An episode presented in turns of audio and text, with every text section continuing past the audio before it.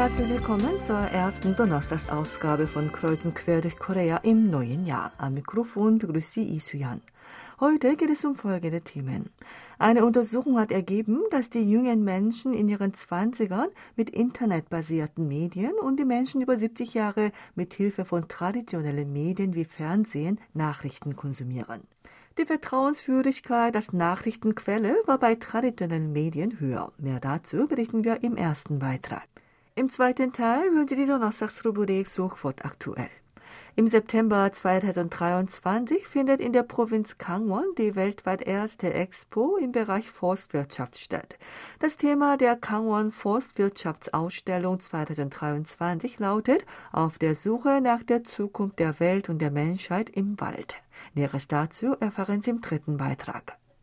Vor etwa anderthalb Monaten haben wir in dieser Sendereihe berichtet, dass der Telekommunikationsanbieter LGU Plus ein Zuschuss-System für Mitarbeiter einführt, die erklären, als Single zu leben und Single bleiben zu wollen. Es gibt nun in diesem Unternehmen einen Mitarbeiter, der als erster diese Erklärung abgegeben hat und somit die Aufmerksamkeit auf sich zieht. Mehr dazu erfahren Sie im vierten Beitrag. Zunächst hören Sie etwas Musik, gute Unterhaltung mit dem Lied Der letzte Gruß 학교종횡본 이찬혁, 온청하,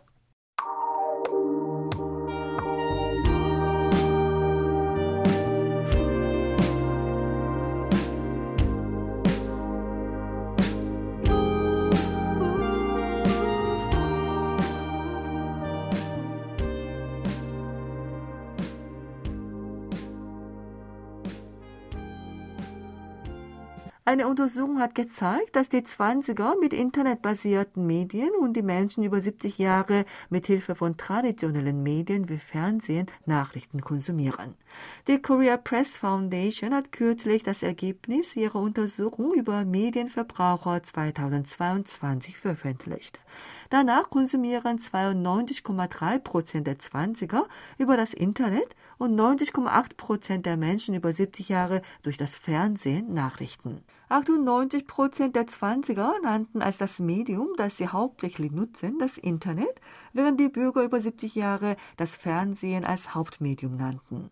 Bei den 20ern war die Nutzungsquote von Online-Videoplattformen hoch. Bei YouTube lag die Quote bei 83,2 Prozent und bei Netflix bei 48,2 Prozent. Die vier Medien mit den höchsten Nachrichtennutzungsquoten waren im Jahr 2022 der Reihe nach mit 76,8 Prozent Fernsehen, mit 75,1 Prozent Internetportale, mit 20 Prozent Online-Videoplattformen und mit 12 Prozent Messenger-Dienste. Traditionelle Medien außer Fernsehen wie gedruckte Zeitungen, Rundfunk und Zeitschriften zeigten mit jeweils 9,7, 4,7 und 0,7 Prozent eine sehr niedrige Nutzungsquote, was deutlich zeigt, dass internetbasierte Medien die Oberhand gewonnen haben. Vor allem bei den Nachrichten zeigten Internetportale eine hohe Nutzungsquote. Bei den Altersschichten von den 20ern bis den 50ern betrug die Nutzungsquote der Internetportale über 80 Prozent, wenn es um den Nachrichtenkonsum geht. Diese Quote lag auch bei den 60ern bei 61,8 Prozent. Dies zeigt, dass Internetportale bei allen Altersgruppen außer den Menschen über 70 Jahre als Nachrichtenportale einen festen Platz eingenommen haben. Die Nutzungsquote der Online-Videoplattformen war mit 20 Prozent verglichen mit der Nutzungsquote der gedruckten Zeitungen mit 9,7 Prozent mehr als doppelt so hoch. YouTube war mit einer Nutzungsquote von 96,8 Prozent einfach dominierend. Die Vertrauenswürdigkeit als Nachrichtenquelle war beim Fernsehen mit durchschnittlich 3,67 Punkten auf einer 5-Punkte-Skala am höchsten. Danach folgten traditionelle Medien wie gedruckte Zeitungen mit 3,36 Punkten und Rundfunk mit 3,27 Punkten. Im Kontrast dazu lagen Online-Videoplattformen und Messenger-Dienste hinsichtlich der Vertrauenswürdigkeit als Nachrichtenquelle unter der Marke von drei Punkten. Lediglich Internetportale und Webseiten und Apps von Presseunternehmen galten mit jeweils 3,36 und 3,06 Punkten als relativ vertrauenswürdig. Die einflussreichsten Presseunternehmen bzw. Medien sind der Reihe nach mit 33,6 Prozent Unterstützung KBS, mit 15,1 Prozent Unterstützung MBC, mit 13,1 Prozent Unterstützung Naver, mit 8,6 Prozent Unterstützung YTN und mit 5,5 Prozent Unterstützung JTBC. Auch bei der Vertrauenswürdigkeit war die Reihenfolge mit KBS, NBC, YTN, Naver und JTBC ähnlich wie beim Einfluss.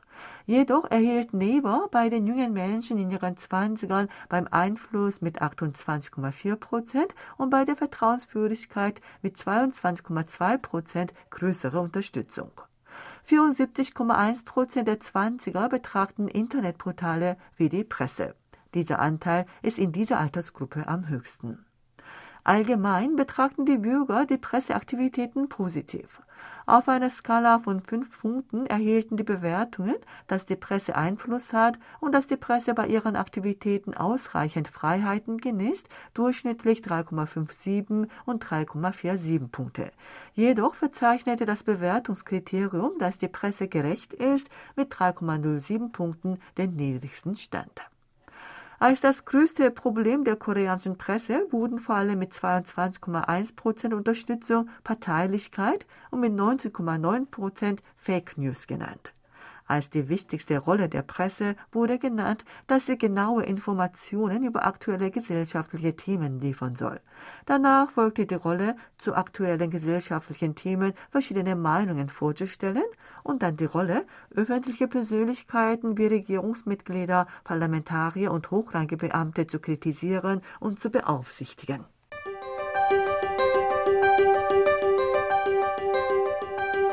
Sofort aktuell. Es ist Zeit, uns mit interessanten Suchwörtern der letzten Tage zu beschäftigen. Mit dem Studio ist auch Sebastian Ratzer. Hallo, liebe Hörer. In den letzten Jahren erfreuen sich koreanische Fernsehdramen und Serien, die über OTT-Dienste in der ganzen Welt angeboten werden, weltweit großer Beliebtheit. Angekurbelt wurde das hohe Interesse an Hallyu-Contents, unter anderem durch den Erfolg der koreanischen Netflix-Serien Squid Game und All of Us Are Dead. Es wird erwartet, dass auch in diesem Jahr das Interesse an koreanischen Content nicht nachlassen wird. Die Content-Ranking-Website FlixPetrol bietet VOD-Charts und Streaming-Bewertungen weltweit an. Laut dieser Seite belegte die jüngste koreanische Netflix-Serie The Glory mit Song Hye-kyo und Lee Do-hyun in den Hauptrollen mit Stand vom 2. Januar Platz 6 der weltweiten Netflix-TV-Serienrangliste. Die Serie wurde erst am 30. Dezember 2022 veröffentlicht. Die Serie schaffte es, in insgesamt neun Ländern und Regionen wie Singapur, Indonesien und Hongkong Platz 1 zu belegen. Auf den Philippinen und in Katar lag sie auf dem zweiten und in Japan und auf den Malediven auf dem dritten Platz. Das Interesse der Netzbürger weckte auch die Nachricht, dass im vergangenen Jahr dank der großen Beliebtheit koreanischer Serien 60 Prozent der Netflix-Mitglieder weltweit mehr als eine koreanische Produktion konsumiert haben. Als die koreanische Serie, die von den meisten Netflix-Zuschauern gesehen wurde, wurde die Zombie-Serie All of Us Are Dead genannt. Die Serie belegte im vergangenen Jahr in der Kategorie nicht englischsprachige Netflix-Serien Rang 1. Den zweiten Platz eroberte ebenfalls eine koreanische Serie, nämlich Extraordinary Attorney U des koreanischen Kabelsenders INA. Der als Straßenessen verkaufte Steady-Seller-Snack im Winter in Südkorea ist Bungeoppang, ein koreanisches Gebäck in Form eines Fisches, traditionell mit Azuki-Bohnen-Pastenfüllung. Aufgrund der Steigerung der Zutatenpreise sind in den letzten Jahren viele Bungeoppang-Stände verschwunden. Dies hat dazu geführt, dass sogar Bungeoppang-Apps entstanden sind, sodass die Nutzer wissen können, wo es noch einen entsprechenden Stand gibt. Nach dem App-Datenanalysedienst Mobile Index hat bei einer entsprechenden App, deren Name etwa in 3000 Won in der Jackentasche übersetzt werden kann, die Nutzerzahl die Marke von 400.000 überschritten. Im vergangenen Monat lag die Zahl der Endgeräte, auf denen die App aktiv genutzt wurde, bei rund 138.000. Im vergangenen Jahr lag diese Zahl im Januar und Februar bei rund 90.000, blieb im April auf dem Niveau von etwa 70.000 und fiel dann im Zeitraum von Mai bis August auf ein deutlich niedriges Niveau. Im September, als die Temperaturen langsam zu fallen begannen, stieg die Zahl dann auf rund 53.000 und im Oktober auf rund 84.000. Mit Stand vom Dezember betrug die Zahl 138.000. In diesem Winter kosten zwei Stück Bungeoppang meistens 1000 Won, rund 80 Dollar Cent. Je nach Regionen sind sie doppelt so teuer. Die Preise der Hauptzutaten wie Mehl und Azuki-Bohnen sind verglichen mit fünf Jahren zuvor durchschnittlich um 49,2 Prozent und verglichen mit dem Vorjahr um 18,4 Prozent gestiegen. Weil man nun auf der Straße selten einen Bungerbang-Stand finden kann, gibt es auch viele Bürger, die im Internet Kaufhaus eine Bungerbang-Gussform und einen Bungerbang-Mix kaufen und zu Hause selber diesen Snack backen. Von vielen Netzbürgern gelesen wurde auch eine rührende Geschichte um nachbarschaftliche Beziehungen. Nach einem vom Fernsehsender NBC durchgeführten Interview war eine junge Mutter mit einem kaum einen Monat alten Säugling besorgt darüber, dass das Baby in der Nacht häufig schreit und deshalb die Nachbarn aus dem Schlaf geweckt werden können. Denn in dem alten Apartmenthaus, in dem sie wohnt, gab es schon häufig Probleme wegen Ruhestörung.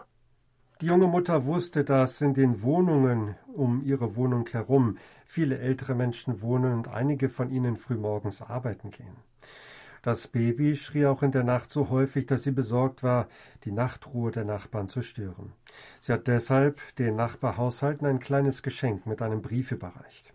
Sie entschuldigte sich im Brief für den nächtlichen Lärm und bat die Nachbarn um Verständnis.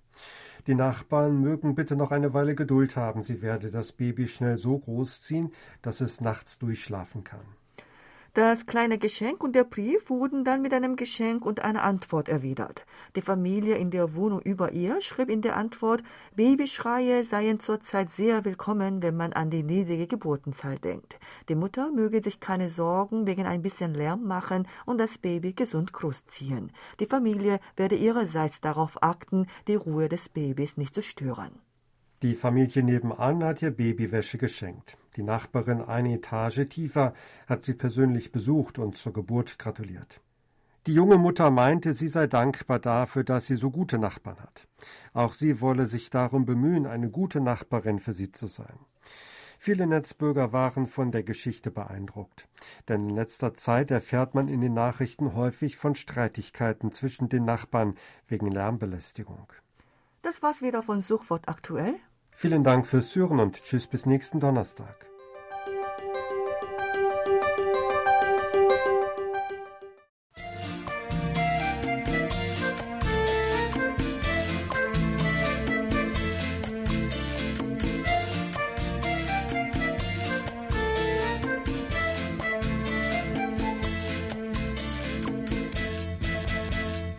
Vom 22. September bis 22. Oktober 2023 findet in vier Städten der Provinz Gangwon unter dem Thema Auf der Suche nach der Zukunft der Welt und der Menschheit im Wald die Gangwon Forstwirtschaftsausstellung 2023 statt.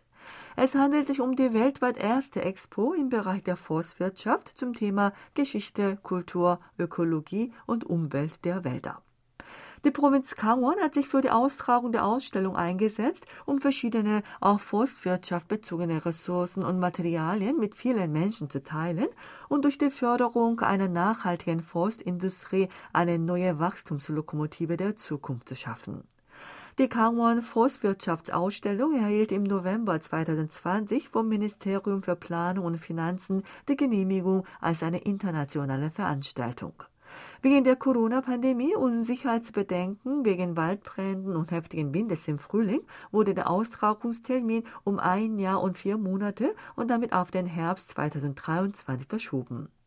Die Provinzverwaltung erwartet, dass dadurch auch die Touristen, die im Herbst unterwegs sind, um die Herbstfärbung zu bewundern, als Besucher der Ausstellung gewonnen werden können. Die Provinz Gangwon ist der geeignetste Ort für die Austragung der Forstwirtschaftsausstellung, denn Südkorea besteht zu 63 Prozent aus Bergen und Wäldern und die Provinz Gangwon macht daran einen Anteil von 22 Prozent aus. 81 Prozent der Gesamtfläche der Provinz sind Wälder und in der Provinz befinden sich 24 der 100 vom Forstamt ausgewählten schönsten Berge Koreas. Die Provinz verfügt zudem über reichliche Erfahrungen und Know-how bezüglich der Wiederaufforstung. Sie hat in der japanischen Kolonialzeit und während des Koreakrieges rücksichtslos kahlgeschlagenen Wälder wieder aufgeforstet und zu den dichten Wäldern von heute gemacht.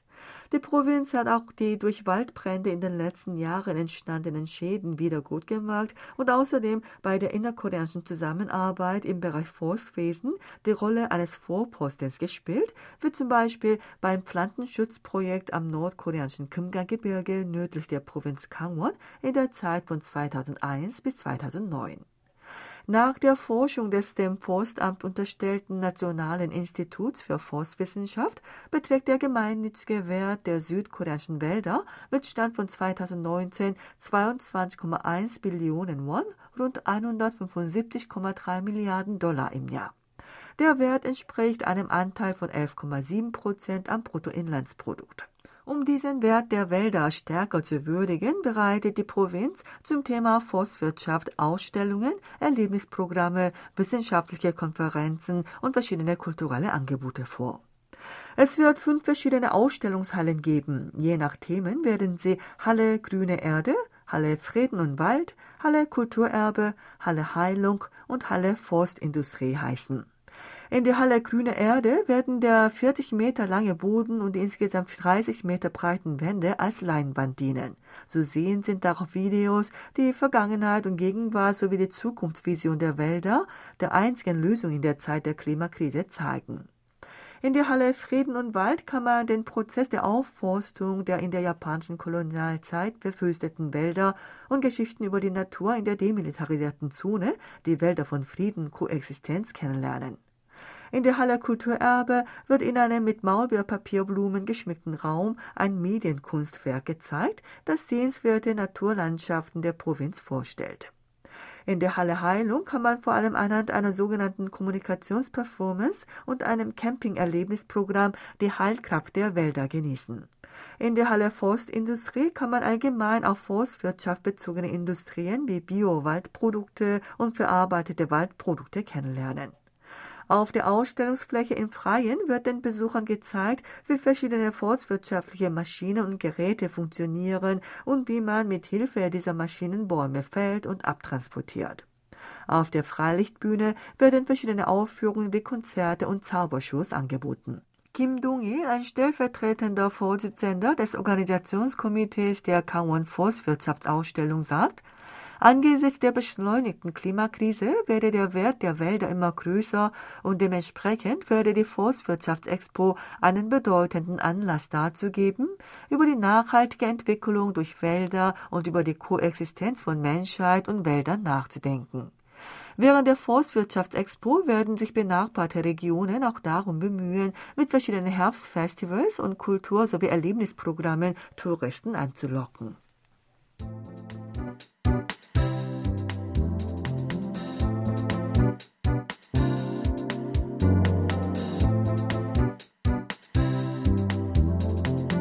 Der Telekommunikationsanbieter LGU Plus versprach den Mitarbeitern, die erklären, Single zu bleiben, die gleichen Vergünstigungen wie für die heiratenden Mitarbeiter zu gewähren.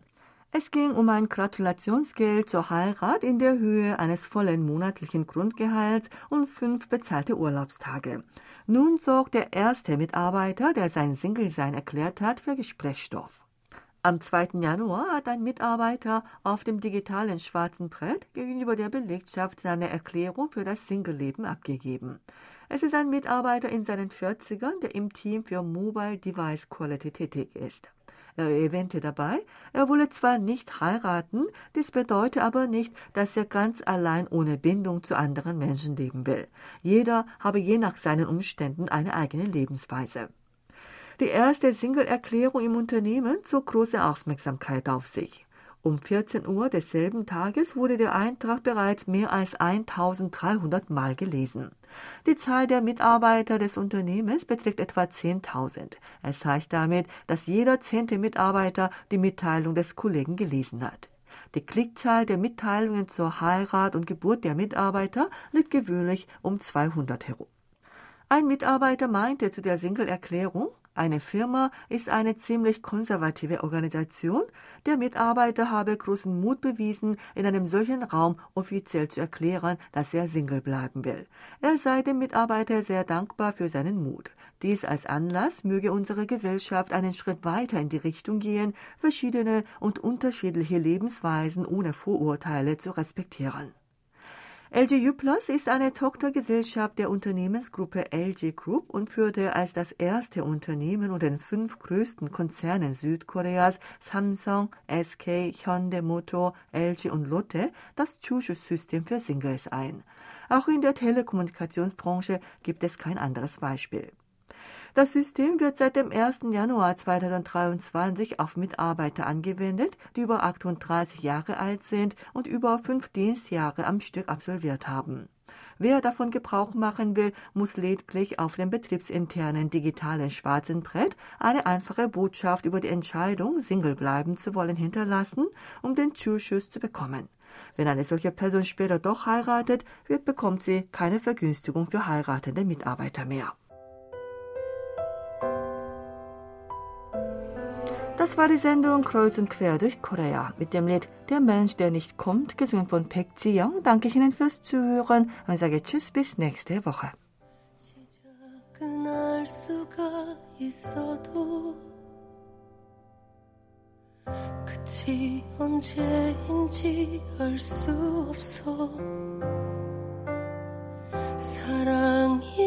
그런 것 모든 걸 주고 결국엔 혼자서 우는 것.